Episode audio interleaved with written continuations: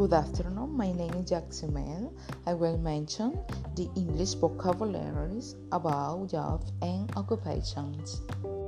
Actor, artist, astronaut, bus driver, taxi driver, businessman, carpenter, cashier, coach, computer programmer, chef baker, waiter, doctor, nurse, electrician, plumber, engineer, road worker, gardener, farmer, firefighter, hairdresser, judge, lawyer, lifeguard, mechanic, musician, painter photographer, pilot, police officer, reporter,